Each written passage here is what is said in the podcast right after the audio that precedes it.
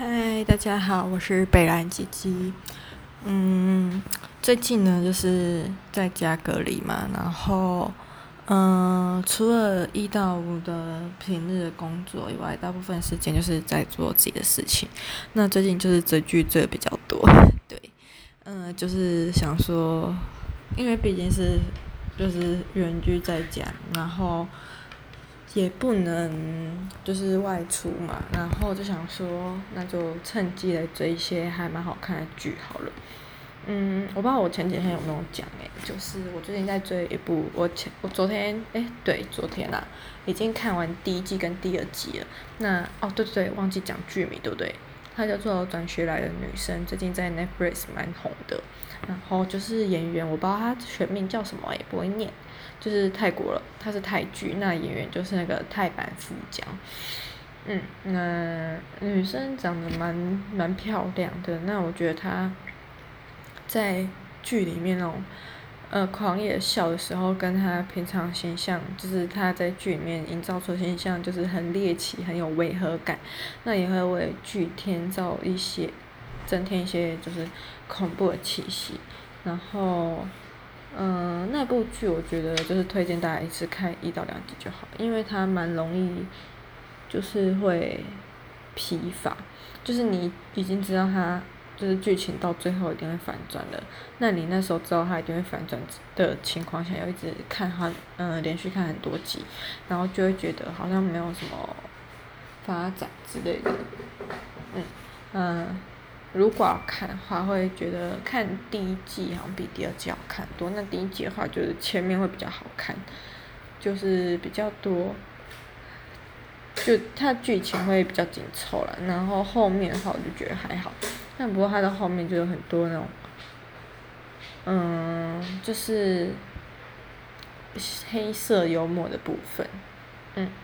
那另外一部的话就是《火神的眼泪》，是台剧。我觉得他把就是消防员工作在呃的两难呈现的蛮好的，就是消防员为核心，然后对政府还有对他们自己的家庭，就是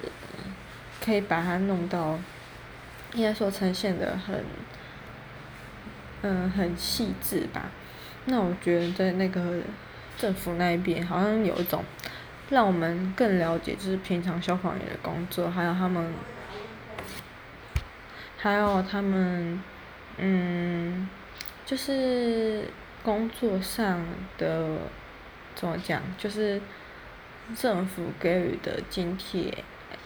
并没有我们实际想象中的那么丰富，这样子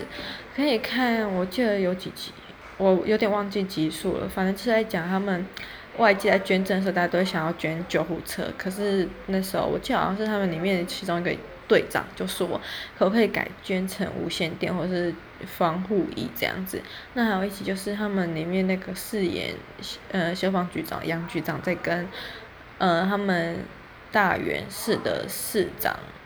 要求要增加什么消防员的心理智商那些，还有法律辅助什么的时候，就是都屡遭受拒绝。我觉得是平常我们对这个工作好像会觉得，就是怎么可能每天都有火灾什么的，那我们就觉得好像，就会我自己就觉得，以我们这种偏向乡郊王国来说，好像消防局真的就是很轻松这样子，因为真的。就是这种偏远地方，就真的不会有什么事情，然后就会感觉他们工作好像真的就是很轻松，真正累的好像可能就是在一些嗯案发率会比较呃案件发生率比较高的地方这样子。但其实我发现没有，就是因为我们没有办法，就是像那种做田调一样，全天都蹲在消防局，所以其实他们可能在做事的时候我们也看不到。例如就是帮居民免费安装，那叫什么？就是安装在天花天天花板的那个警报洒水器一样，对，就举个例子，就是那一个。所以我觉得，嗯，最近的这两部剧就是可以把，一个是把人性，我是想讲起来的女生是可以把人性呈现的很细致，它有点怎么讲，就是那个。泰国富江太白水原希子啦，就是很可以善用他眼神。你看他那个眼睛稍微一眯，嘴角笑起来时候，就觉得是有事情要发生。那我觉得他很厉害的地方，就是我们眼中会认为很多人，绝大多数的人都是很有善心的。那当然，人不可能是绝对的善，我们总是会有一些小奸小恶，对不对？那我觉得那个泰版富江就是可以把那个。应该算勾引嘛，或者是循循另类的循循善诱，可以把人类的那个善良的人的小奸小恶发挥到极致，会让你觉得真的是莫要人不知，除非己莫为，就是人在做天在看，到我会觉得想要改，在这部剧后想要改成人在做泰版富江在看，就纳若在看，对，他就是有点。老树有点在警戒你吧，就是你以为这小奸小恶好像做出来可能只是恶作剧，只是闹一下，你可能当下你会很开心，但他剧里呈现是，当你一一不做二不休，你只要一做下去，你就没完没了，一定会闹到出人命，或者是一种很其他很悲惨的结局这样子，就是有种警惕人性吧。我觉得泰剧就是蛮会，蛮善于就是特写。然后细致的观察人性的黑暗面，这样子，不然泰国会怎么会有那么多的鬼片呢？是不是？那嗯，《火神的眼泪》的话，我真的觉得算是有点不会说是洗白，但真的是对消防员这个职业会有更多了解，还有大家。嗯，应该是我们平常就是大家觉得酸民不都是敲敲键盘这样讲话靠靠腰就好了，但我觉得在看《火神眼泪》的时候，他们很善于就是在拍案件发生的时候，民众在旁边因为对事情不了解，都会用自己的想象说啊，你们为什么不搭个云梯车上去？那洒洒水就好，为什么要那么艰难，还不赶快救人什么的？那我觉得其实看了这部剧之后，会有很多。嗯，就是可以知道他们的左呃难处吧，就是你在搜救的时候，你要先你要救人，那你有时候可能是要先让一些环境就是变得安全，才有办法开始进行搜救啊。如果你说救人，但是没有把周围的火扑灭，那可能你在把人扛到一半的时候，那些人失去意识，然后你还要扛着他那种，还要忍受那些浓烟烈火，不是更危险吗？对我我自己是转嗯是这样觉得啦，然后，有件事情我觉得讲蛮久，想蛮久啊，还没有就是一直会忘记讲出来，还蛮好笑的。